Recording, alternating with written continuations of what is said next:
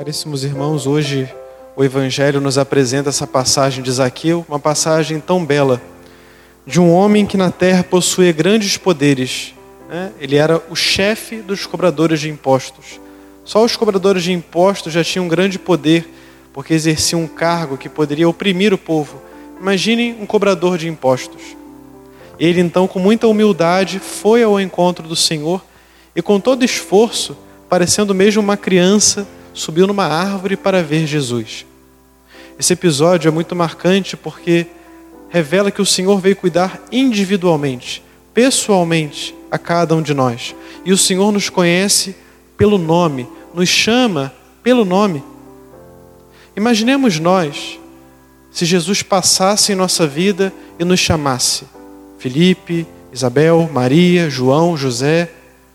Imaginemos se o Senhor dissesse assim: venha, siga-me, troque de vida, converta-se, aproxime-se de Deus, dê seus bens, seja generoso, seja caridoso. Pois bem, o Senhor passa em nossa vida dizendo isso. Só que o modo não é igual como foi o modo que aconteceu com Zaqueu. O modo que o Senhor continua a falar individualmente a cada um de nós é através da nossa oração, da escuta da Sua palavra, da nossa oração pessoal o Senhor, com toda certeza, continua a falar individualmente, pessoalmente a cada um de nós, para que sejamos santos, para que mudemos de vida, assim como Zaqueu, ao encontrar com o Senhor, Senhor, darei a metade dos meus bens aos pobres. Se defraudei alguém, devolverei quatro vezes mais. Ou seja, não agiu só com justiça, mas com generosidade.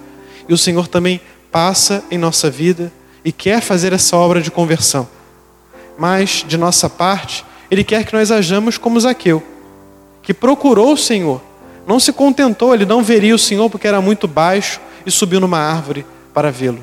Nós também devemos fazer tudo, assim como a maioria de vocês aqui vem à missa diariamente para estar com o Senhor. Isso é uma belíssima perseverança. Procurar estar na presença do Senhor. Mas não só estar na presença como um curioso, como muitos ali estavam, certamente muito naquelas, naquela multidão, não se converteram. Só queriam ver aquele grande homem que fazia muitos milagres.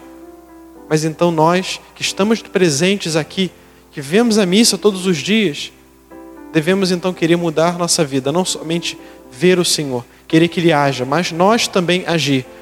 O Senhor te chama, e qual é a sua proposta? O que você vai devolver? Né? Mesmo que não seja fruto do pecado, mas é fruto de Deus, e de alguma maneira nós devemos também retribuir com generosidade com que Deus nos pede. Hoje nós celebramos Santa Isabel da Hungria, uma grande santa. Morreu apenas com 24 anos. Na época dela era comum casar-se muito jovem. Ela casou apenas com 15 anos.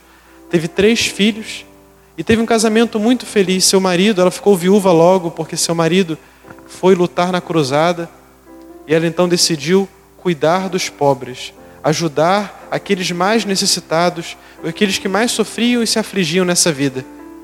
Ela certamente é uma grande, foi uma grande esposa, uma grande mulher de obras de misericórdia, deve também iluminar as mulheres casadas. Né? Então, eu incentivo muitíssimo que possam conhecer. Tire um dia, um tempinho do dia hoje para ler um pouco da história de Santa Isabel da Hungria. Vale muito a pena que nós busquemos os santos que se identificam com a nossa vocação e assim veremos as suas lutas, também as suas fraquezas, e ali poderemos tirar muitas forças e bons exemplos para a nossa vida. Em nome do Pai, do Filho e do Espírito Santo.